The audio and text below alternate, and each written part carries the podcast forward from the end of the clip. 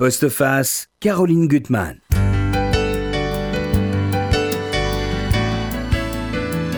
Quand un livre vous a particulièrement touché et a laissé une empreinte en vous, il faut sur le champ devenir passeur et transmettre l'infini bonheur que cette lecture vous a procuré.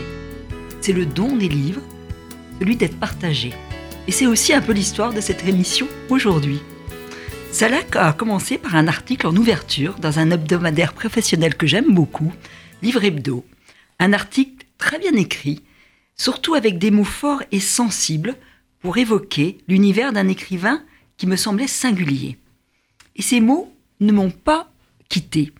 Impossible de leur échapper, ils avaient fait germer en moi l'envie, l'envie de lire et de découvrir. L'auteur est là, et le passeur aussi, et le passeur, en plus, est aussi un auteur. Donc, je vous fais très compliqué aujourd'hui. Jeanne Sautière, bonjour. Bonjour. Je suis très heureuse de vous recevoir pour ce, livre que j'ai vraiment aimé. Donc, le passeur avait vu juste Mort d'un cheval dans les bras de sa mère, aux éditions verticales.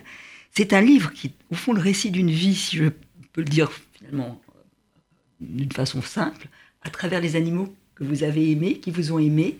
Et puis, à partir de là, c'est vraiment un acte poétique. C'est l'idée de percevoir le monde autrement grâce à la présence animale, à l'attention qu'on leur porte, de voir les invisibles, de voir le monde autrement que celui qui est montré. c'est vraiment un livre formidable parce que rare.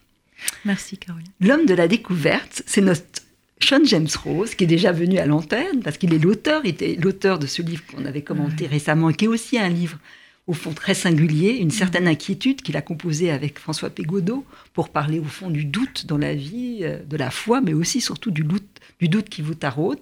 Puis il est aussi romancier, euh, il, en a, il a, publié deux textes, dont le dernier, il était venu aussi ici, Le meilleur des amis, qui est un, très, beau, récit. Très beau mm. récit. Alors, Sean, c'est d'abord vous que je vais interroger. C'est comment vous, est-ce que vous avez eu un passeur pour découvrir euh, l'œuvre de Jeanne Sautière ou vous êtes rentré comme ça dans ce livre et moi, je suis très attentif aux éditions verticales déjà. Mm-hmm. Euh, et le premier texte de Jeanne en 2003, si je me trompe. C'est ça. euh, qui s'appelait euh, Fragmentation d'un lieu commun. D'un lieu mm. commun. Et Jeanne, à l'époque, faisait travailler encore dans le domaine pénitentiaire. Oui, c'est ça. Oui, c'est ça. Et en fait, c'était des paroles qu'elle avait comment dire, recueillie. Elle avait composé un texte qui était très beau, très personnel, avec euh, sa propre euh, voix. Elle était mhm. la narratrice et en même temps, il y avait des propos rapportés de détenus. Et je trouvais cet herbier, en fait, de paroles euh, tout à fait magnifique, très singulier, avec une voix très sensible, qui où elle, elle était beaucoup plus pudique puisqu'elle parlait en fait de son métier et puis surtout des, détenus hein, mhm. qu'elle fréquentait par son métier. Puis ensuite sont venus d'autres livres, des livres qui déclinaient un peu sa vie toujours, mais avec un angle différent. Et, cette mhm. singularité-là, euh, de variation. Moi, j'adore la variation en mhm. esthétique euh, en général, que ce soit la musique, euh, que ce soit la peinture et la littérature, évidemment. Et, chez Jeanne, elle parle de sa vie. Alors, c'est pas du tout de l'autofiction comme on a pu mhm. la connaître dans les années 90-2000, de l'autofiction où on mhm. parle avec la première personne et puis on raconte finalement son récit de vie plutôt verbatim. C'est toujours recomposé par des angles de vue très différents. Alors ensuite, elle a écrit, par exemple, un livre qui s'appelait Dressing, où c'était sur ses vêtements et mhm. comment soit sa vie euh, par rapport aux vêtements qu'elle a aimés, les étoffes qui mhm. l'ont touché. Euh, voilà. touche la peau. Voilà, absolument. Il y a une grande sensualité. Voilà. Mhm. Il y avait un premier texte, un texte qui avait précisé, s'appelait Nullipare. Euh, qui était un texte sur que je vais lire. qui est très très beau aussi, aussi Nullipare qui est un terme en fait médical pour dire qu'il n'a pas eu d'enfant puisque c'était à la suite d'un test obligatoire ou par, la sécurité sociale qui est remboursée par la sécurité sociale des femmes d'un certain âge pour mhm. voir si elles n'ont pas un cancer, etc. du sein.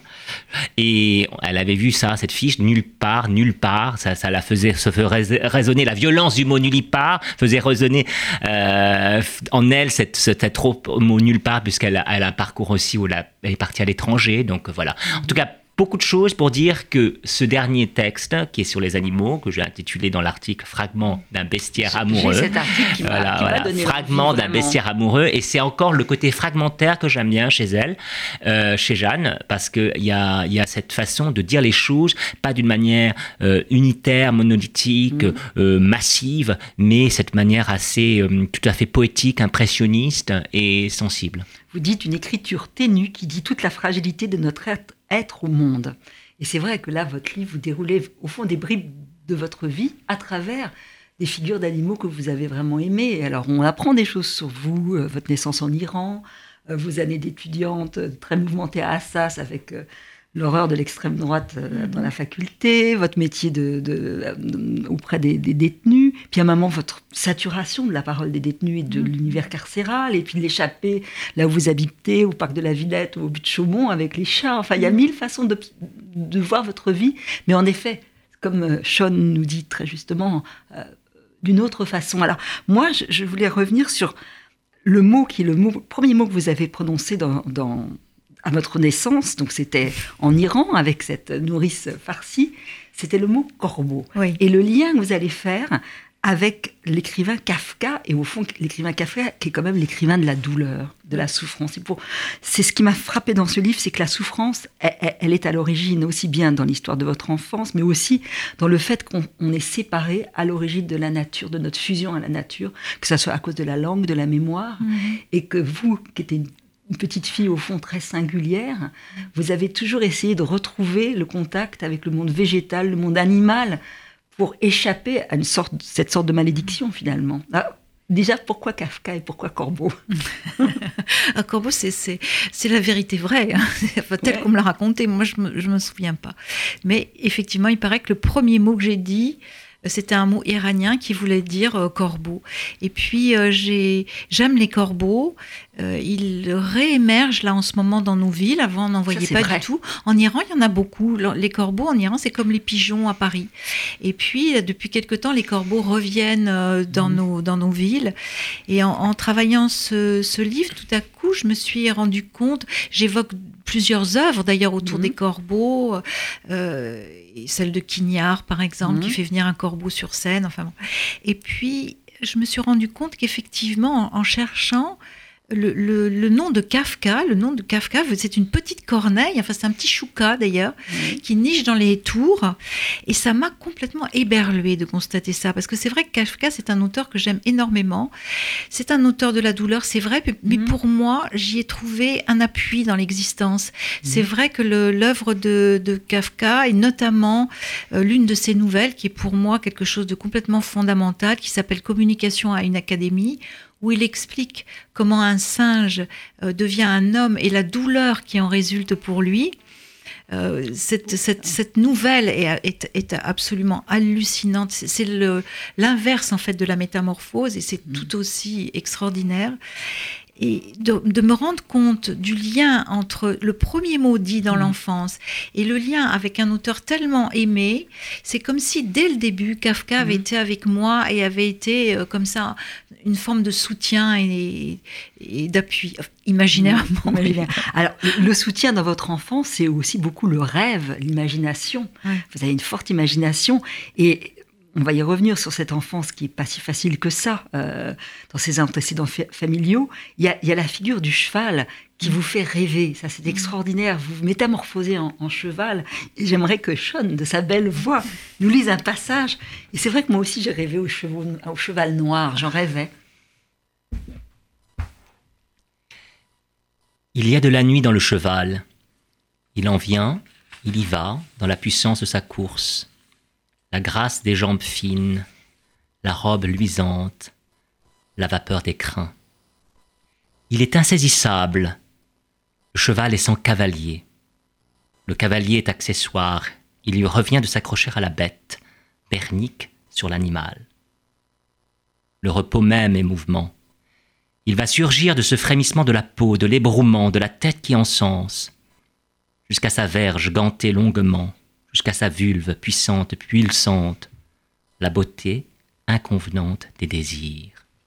C'est beau, c'est vraiment beau. Merci beaucoup. Et donc ce rêve de, cheval, il va au fond disparaître le jour où votre mère, d'une façon assez brutale, va vous, vous dire la vérité sur, sur, sur, votre enfance. Alors moi, j'aimerais que vous me parliez, parce que vous n'en avez eu qu'un dans votre existence, de ce petit chien bâtard, Oui. noir et blanc, Oui. que vous avez adopté, adoré, euh, et qui est... D'ailleurs, c'est vraiment un personnage dans le livre, quand il va devenir père, qui voit les petits chiens, les petits chiots qui sont de l'autre côté de la barrière, et qu'il a le bonheur d'être père. C'est merveilleux comment vous, vous arrivez à raconter cette histoire de chien, Mhm. entre guillemets. Et ce petit chien, il y a un jour où il va devoir être abandonné. Et ça, c'est une déchirure terrible. Donc voilà, c'est à ce moment-là qu'on va vous parler, au fond, de, de, vo- de, de cette malédiction familiale, d'une Oui. certaine façon. Oui, oui. Je ne sais pas si vous, vous voulez nous la raconter ou je vous lirai, tout simplement, comme vous le souhaitez. Mais simplement, ce que je peux dire, c'est que le, le, le chien dans l'enf- dans l'enfance, Mm.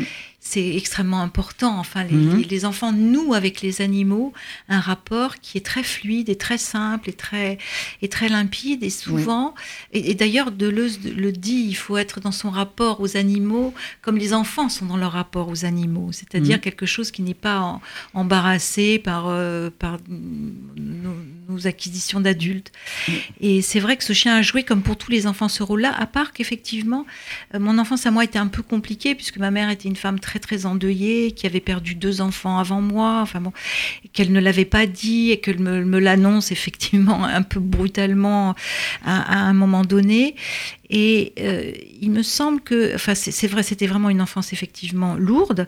Euh, J'ai tout pardonné à ma mère, tout, tout, tout, À la fin sauf le chien. Sauf le chien, l'abandon du chien. Oui. Je vous lis parce que c'est très beau. Euh, on va finalement le- l'abandonner à la campagne, euh, Mm. dans, dans une ferme euh, Mm. de, gens de la famille. Et pour vous, c'est vraiment une déchirure. J'ai alors plongé dans le monde de ma mère. Aucun animal vivant, quelques tombes et l'illimité de la culpabilité, puisqu'elle a été à l'origine de la mort de ses enfants par le simple fait qu'elle les ait mis au monde et qu'elle les fait connaissant la maladie de son conjoint et de son incurabilité.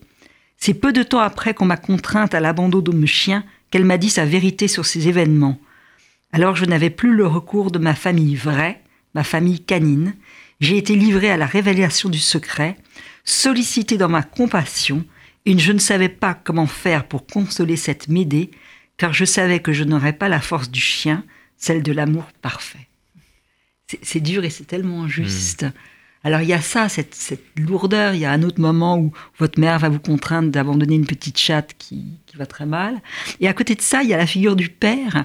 Et d'ailleurs, vous parlez très très bien de la réincarnation de, de- de- de- des signes qu'on voit dans certains objets. Oui. Et il y a un Bouddha qui est plutôt rond Oui. chez vous, Oui. débonnaire, euh, rieur. Et vous y voyez la figure de, vo- de votre père qui a toujours finalement réussi à désamorcer le malheur. Oui, je pense que ça a été vraiment sa fonction. Ça a Mhm. été vraiment sa fonction. Et c'est vrai que je, je me revendique comme animiste, bon, un Mhm. peu animiste d'opérette, c'est vrai, mais Mhm. quand même, euh, chez moi, les objets ont une âme, les, les, les morts ne meurent pas vraiment, il y a des infiltrations comme ça du vivant dans le mort, le- Mhm. le- dans, dans le- l'objet s'anime. Et j'ai toujours pensé qu'on a un petit bronze à la maison qui est très petit, qui fait une vingtaine de centimètres, mais c'est effectivement un petit Bouddha avec les bras levés, très souriant, très épanoui, très hilar, et je suis certaine que mon père est là-dedans. C'est lui qui, lui- qui vous a donné le, le titre de votre livre, hein, Mort d'un cheval dans les bras Oui. de sa mère. Oui, c'est oui, tellement drôle au fond. tellement singulier comme, comme votre œuvre. hein. Il a tout compris Oui, finalement. c'était complètement une boutade surréaliste, Oui, puisque tout c'était juste quand euh, vous alliez au cinéma, Oui, vous lui demandiez qu'est-ce qu'on va voir, et Oui. il répondait ça. Et vous, eh bien, en petite fille, finalement, le rapport tout à fait direct au- au- à l'animal, c'était complètement terrifiant de, de savoir qu'un petit cheval mourrait dans les bras de sa mère, alors Oui. que cette phrase était complètement absurde et dada. Et Dada est drôle, vraiment drôle. Mais Alors- c'est ce que vous dites, Sean, dans votre article, les enfants n'ont pas la conscience du second degré. Et c'est Oui. c'est très juste, Mhm. parce que l'enfant est toujours au premier degré, comme, comme l'animal. Comme l'animal. Ouais. Mais parfois, certains animaux peuvent sourire, même rire. Moi, je, sûr. je pense. Voilà. Alors, on, on va suivre votre vie à travers ces, ces- ces animaux que vous avez aimés, et vous parlez admirablement bien de la présence animale. C'est-à-dire que, à la fois, qu'est-ce que c'est qu'un animal domestique? Ça ne veut pas dire grand-chose. C'est souvent une façon de la servir, mais au fond, l'animal peut se rebeller parce qu'il est chez vous, chez soi et chez lui aussi. Donc, il n'y a pas non plus d'occupation du territoire. Il a le droit de. Alors, je vais encore céder la parole à la belle voix de Sean. J'aimerais bien que vous nous lisiez la présence d'un animal.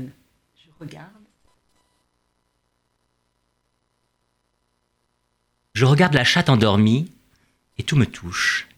les côtes qui se soulèvent doucement, le nez court posé sur la patte, l'arrondi de la posture. C'est au-delà de la beauté, une matérialité de la présence, un absolu de la présence, une occupation parfaite, une harmonie avec le lieu. Mieux, c'est elle qui rend le lieu harmonieux, un peuplement par la grâce. Oui, en rentrant chez moi, sentir le plein de l'habiter, l'animer suractivé par la présence de l'animal, l'invention d'un âtre symbolique, le cœur, la flamme, le foyer. Je regarde la respiration profonde et lente. Une grande paix, une grande joie me gagne. La vie refluée dans le souffle de la bête endormie. C'est beau et c'est juste. il y a un moment, vous n'aurez plus de chien. Est-ce que c'est le hasard ou c'est le fait d'avoir euh, reçu des chats que vous avez adoptés ou c'est la tristesse d'avoir perdu votre chien, qui était le chien de l'enfance? Alors, je pense que consciemment, c'était effectivement le fait que les, chats sont arrivés dans ma vie. Ils ont mmh. pas, je pas franchement décidé d'en avoir. Ils sont comme font les chats. Les chats font tout le temps ça. Ils arrivent dans l'existence de façon, ils surviennent, ils surgissent. Mais je pense qu'inconsciemment, effectivement, il n'y a eu qu'un seul chien dans ma vie. Mmh. C'était, c'est un peu curieux de parler comme ça, mais je pense qu'effectivement, il, aurait été difficile. Euh, d'avoir un, autre chien. Oui. oui, enfin votre vie n'est pas terminée et peut-être qu'il y aura un chien qui ah, rentrera dans votre ah, vie. Oui, mais, mais, ce serait formidable. Oui, ça arrive, ça. bien sûr. Et là, je trouve qu'il y a des pages admirables sur le, rapport de, l'homme avec l'animal, sur les caresses. Vous êtes avec votre chat sur les, sur les genoux et il y a le don de la rêverie, c'est que l'animal vous donne le don de la rêverie, il vous offre mmh, l'ouverture hein, mmh, vers un autre monde. Mmh. Alors vous observez vos chats, alors vous en avez beaucoup, vous les caressez, vous dites d'ailleurs que les carrosses deviennent fluides, il y a l'échange, la symétrie qu'on apprend beaucoup et presque infiniment tant le chat est fait pour la caresse, mm. reçu mais aussi dessiné par le mouvement même qu'il crée. Mm-hmm. C'est vrai qu'il y a un rapport qui va se créer avec, avec l'animal. Alors, vous avez des animaux qui sont parfois féroces. Euh, il y a le, le, petit chat qui est malade, qui arrive chez vous malade, mm. euh, maladie de peau, vous appelez le, petit chat tortue, enfin l'écaille de tortue. Écaille de tortue. Et elle est, elle, elle est forcenée. Ah oui, c'était une chatte qui était dans une vivacité. Je pense que c'est sa maladie aussi qui mhm. provoquait ça. Mhm. C'est-à-dire qu'elle euh, elle, avait une, saleté de maladie qui lui empoisonnait quand même beaucoup l'existence. Et elle, avait, elle le, surcompensait par une énergie vitale extraordinaire. Elle ne tenait mhm. pas en place une minute, elle bougeait tout le temps, elle jouait beaucoup. Enfin, c'était un, animal surchargé de vie autant qu'elle était surchargée de maladie, oui. Ouais, elle est, extraordinaire. Elle crache, elle, court partout. Vous parlez d'un. Alors, c'est un autre chat dont vous dites qu'il a un caractère aigu, sans accommodement ni complaisance. Ça, c'est vrai que c'est pas si facile de, de cohabiter avec un animal qui, qui, qui s'échappe d'une certaine façon. Ah hein. oui, mais ils sont, elle est, c'est jamais à l'endroit où on veut les mettre. Enfin, je veux mhm. dire, et ça c'est heureux parce qu'il n'y a mhm. pas de, euh, la domestication n'efface pas le registre animal, c'est-à-dire mhm. n'efface pas la personnalité, les besoins propres, les rythmes propres. Et avec les chats, c'est manifeste. On ne dresse pas un chat. un chat vous apprend à vivre avec lui, mais il ne se soumet pas. Il y a quelque chose d'insubmersible chez le chat. Et c'est vrai que le hasard a fait que j'avais pas pu garder cette petite chatte mm. malade, mais que j'en récupère une aussi d'une façon complètement ubuesque, qui est une chatte siamoise qui m'ébat euh, des petits. Et dans ces petits, il y en a un qui ne vit pas, un autre qui vit, et c'est aussi une petite chatte écaille de tortue avec aussi un caractère très aigu. Et je vous assure que pour arriver à la caresser, il faut être extrêmement déterminé. J'y arrive parce que je suis une grande rusée et que je connais bien les chats, mais elle est aussi, et j'ai appris à aimer ça. À aimer ça ah Oui, à l'aimer comme ça. Moi, je trouve que c'est pas étonnant que Jeanne euh, mhm. Sautière aime euh, les chats, euh, même si elle avait ce mhm. chien, l'unique chien pour l'instant de sa vie. c'est parce que justement, ce côté qui ne se laisse pas domestiquer, c'est c'est tout à fait aussi quelque chose qui mhm. est dans en, filigrane cette liberté qu'elle a, ce fil qui conduit, qui tisse en fait une logique par entre tous ces textes, de, de, ce refus de l'enfermement, de la domestication, de, de l'identitaire, Oui. puisqu'en fait, elle est née dans, dans loin, et puis elle a revécu en plus plus tard. euh, elle a eu le- il y a eu l'Iran, et puis hein. aussi le, le Cambodge Oui, à la fin de, à la fin de la- l'adolescence. oui. Euh, donc, euh, et puis de se retrouver, de, trouver sa place, et, mais sa propre place, et ne se laissant pas enfermer dans ni dans des dogmes, dans des voilà, dans des regards, dans Mhm. des parce que je pense que le texte euh, très personnel aussi euh, sur euh, euh, nulle part une femme sans enfant, c'est un regard aussi hein, des autres, Oui. hein, parce que c'est vrai que c'est pas facile pour une femme. euh, il faut bien le dire, la société est encore assez euh, misogyne. Hein. Euh, donc des femmes sans enfants, qu'est-ce qu'on voilà, c'est il faut quand même rôle. euh, surtout à certaines générations, c'était voilà, c'était quand même quand même quelque chose d'un jugement. Aujourd'hui, c'est peut-être un peu mieux, mais Oui. guère mieux. Donc ce côté non domestiqué qu'elle trouve chez le félin est quelque chose de Alors, de pas disons que c'est pas étonnant. Félin, alors je vais rajouter une toute petite note. Les chiens peuvent être très chats. Ah aussi. Oui, Ça, c'est en commerce Ah avec oui, les chiens, oui. et il y a des chats, des chiens qui ont des caractères de chats. Ouais, Et mon chat est très chien. Vous avez vu voilà, nous allons avoir des- Alors, moi, ce que je trouve aussi formidable dans votre livre, c'est la façon de vous entrer dans le monde animal. C'est que vous les observez et vous avez vos sens qui s'aiguisent d'une certaine façon. Par exemple, le son. Euh, Il y a le moment où la, la mère chat va mettre euh, euh, ses petits et le petit, vous- dans la nuit où il y a le silence, votre oreille, vous dites, se déplie parce que vous entendez un petit bruit de succion et que le son gagne sa force. Vous êtes de plus en de plus en plus attentif à ça. Les odeurs au moment de l'accouchement, il y a une odeur, vous dites forte, sylvestre, sexuelle, acre. Tout- Tous vos sens sont, sont, sont aiguisés. Et le plus fort, et d'ailleurs tragique, c'est quand une des chattes va disparaître. Euh, et, ne- et vous ne la retrouverez pas d'ailleurs. Mais vous, votre quête va être infinie. Et ça, c'est des moments qui sont bouleversants parce que là, tout d'un coup, vous voyez le monde à travers les yeux de cette petite chatte apeurée. C'est que Mm. vous mettez à sa place. Et vous allez aller partout, au parc de la Villette, au Buc-Chaumont.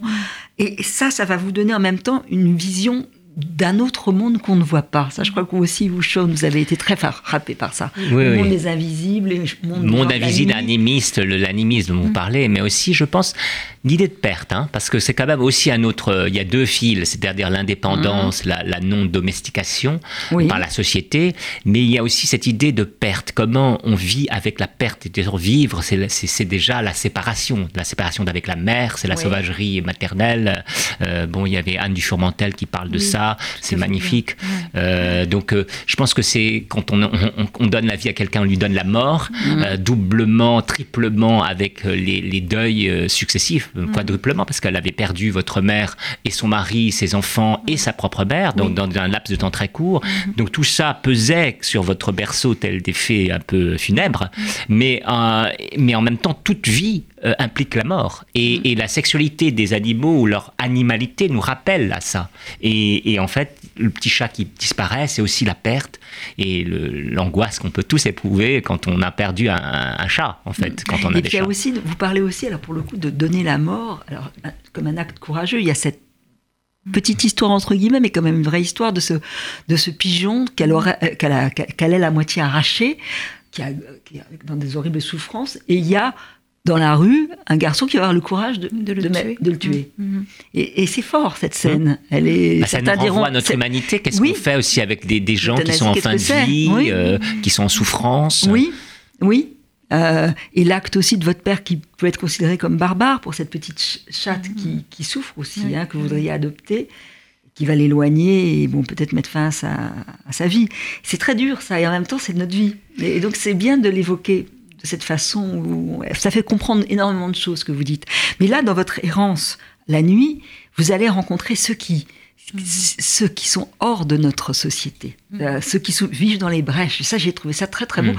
Là encore, Sean, vous allez être mis à contribution. Voilà, hein, c'est terrible. Voilà, c'est assez long. Ça commence là, page 89. Et vous La la page. D'accord. Voilà. L'œil encore dans les niches, les coins, les caches. Allez la chercher dans d'autres directions, sous les arcades des ponts ferroviaires de la petite ceinture qu'on appelle les voûtes. Une femme aussi y nourrit les chats. Je trouve effectivement une assiette en plastique avec un reste de croquettes. Je pose une affiche. Encore. Questionne les deux clochards installés sur un vieux clic-clac croûteux de crasse entouré d'un fratras d'objets, l'un âgé, L'autre dont le visage est martelé de coups. Les deux yeux pochés, un hématome sur le nez, le menton écorché. C'est lui qui me répond avec un accent slave qui ne sait pas, l'air désolé. Une femme, préposée à aider les enfants à traverser la rue, m'accompagne vers un coin à chat. Me raconte en quelques minutes que son fils est tombé devant le tram, ce que ça lui a coûté à l'hôpital alors qu'elle n'a pas de mutuelle, que les économies épargnées ont fondu du fait des dettes. Le père du gamin parti il y a neuf ans. Sous les voûtes, squats africains, artistiques ou pas, groupe d'hommes aux yeux rougis par le shit, me disent ne pas l'avoir vu, promettent d'appeler si jamais. Un jeune homme essaye de me faire passer sur le pont ferroviaire, mais les grilles ont été fermées. Tout le monde me répond avec amabilité. On ne se moque pas de moi. On se soucie de mon malheur, de trois kilos. C'est beau. C'est qu'une ouverture au monde. C'est que tout d'un coup, vous voyez le monde autrement. Enfin, ce monde qu'on ne voit pas. Mais je pense que les animaux, euh, enfin, il y a deux rapports aux animaux. Je trouve qu'il y en a un rapport qui est complètement étranglé, étouffant. C'est le chat de, Facebook, c'est les animaux mm. travestis pour les humains, c'est des peluches animées. Et il y a des animaux, enfin, il y a un autre rapport qui est un rapport qui ouvre le monde. Je pense que les animaux nous ouvrent au monde aussi. Mm. Ça, j'en suis vraiment. Ils l'élargissent. Ils le réduisent pas. Tout à fait. Et c'est vrai que euh, ça sera un peu grandiloquent de dire ça, mais je trouve que votre livre, il, mène à un art poétique. C'est que cette façon, et ça, on va y revenir sur, différentes façons, de, vous dites à un moment évaser les chemins de la compréhension, ouvrir nos sens, nos sensations, notre perception des choses. Ça, c'est le rôle de l'animal. C'est vrai, d'animal qu'on laisse libre à ses côtés. Et oui, d'ailleurs, moi, je me rends compte qu'il y a certaines promenades que je fais quelquefois, ou certains endroits où je vais, où j'essaye de mentaliser ce que ferait le chat s'il était là, et où il irait, dans quel buisson, comment il ferait pour traverser cette rue, etc.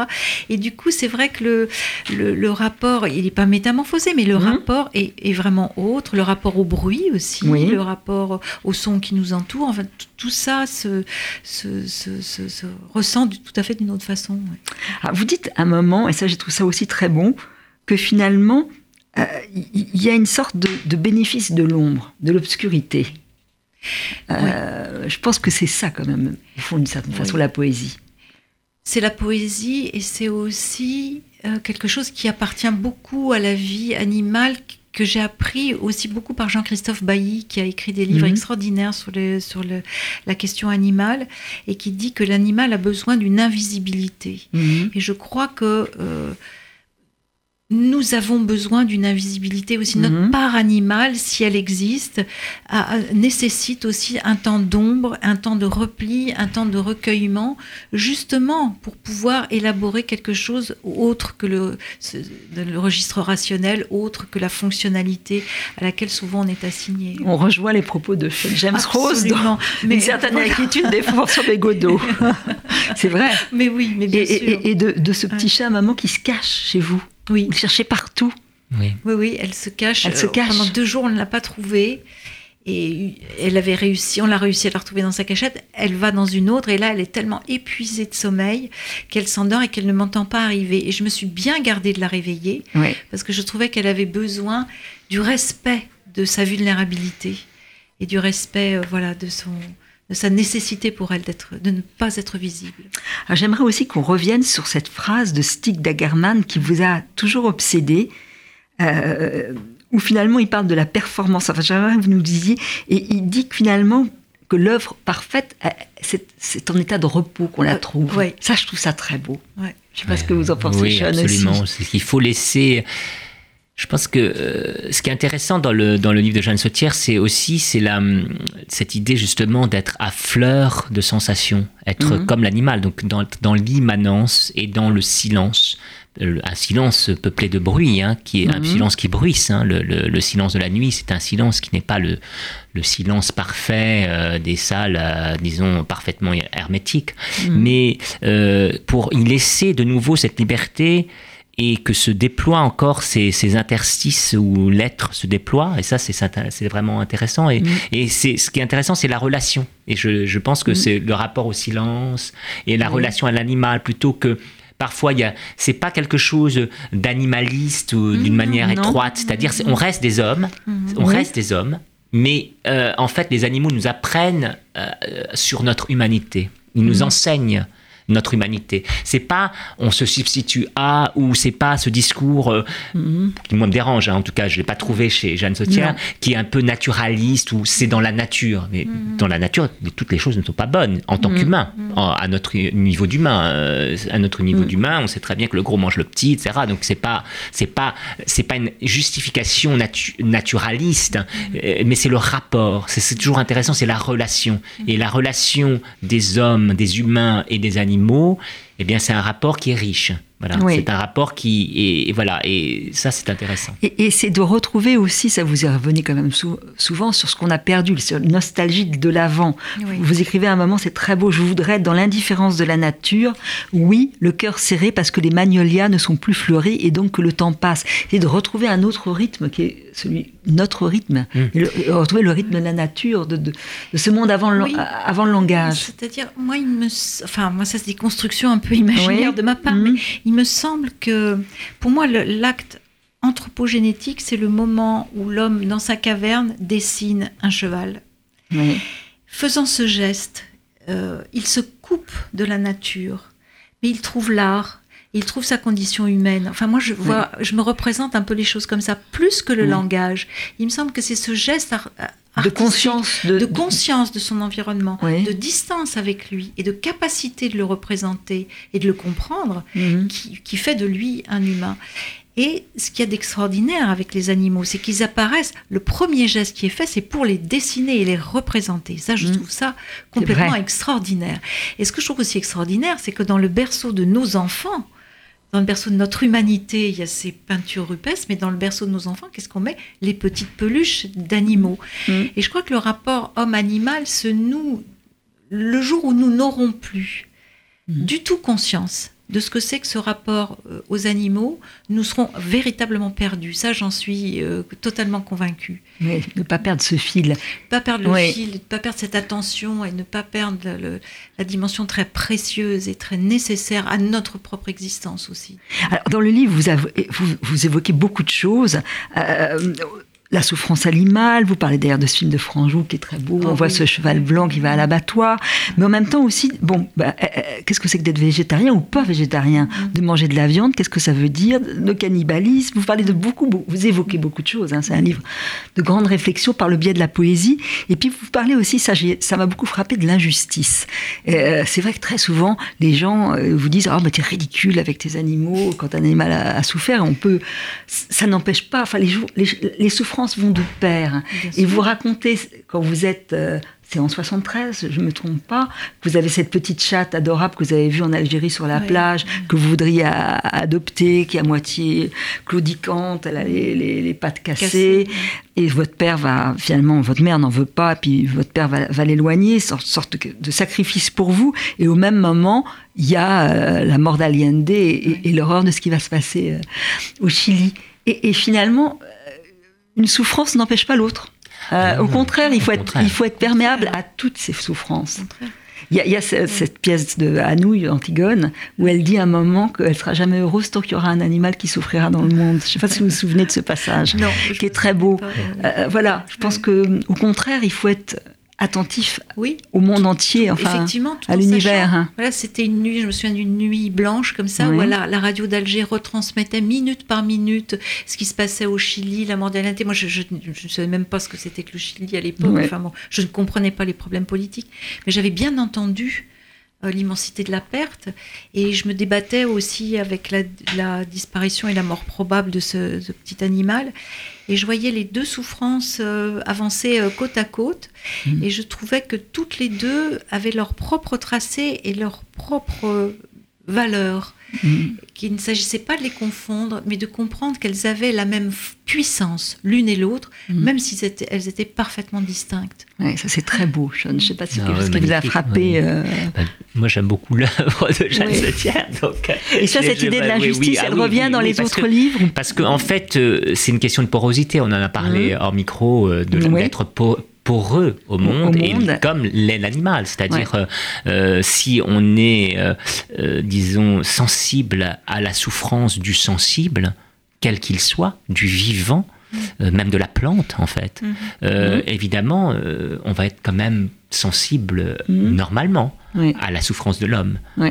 à du frère humain. Donc en fait, c'est qui peut le plus peut le moins. hein. Je- Mhm. Qui moi peut le moins peut le plus. Je n'ai plus de comment on dit là. Mais vous, vous m'avez compris. Oui, en oui. tout cas, ce que je voulais dire, c'est que c'était vraiment une grande question philosophique d'ailleurs. hein, en, Mhm. en même dans l'Antiquité, il y avait Oui. ceux qui pensaient que euh, les Pythago- pythagoriciens qui pensaient à la réincar- qui croyaient à la réincarnation disaient ne donne pas un coup de pied dans ce chien parce que c'était moi. Mhm. Euh, et puis d'autres, et c'est ça notre césure à nous dans notre société, c'était le logos, la raison, donc tout, qui, tout ce qui n'était pas dans la raison était, était à évacuer ou à être considéré comme inférieur.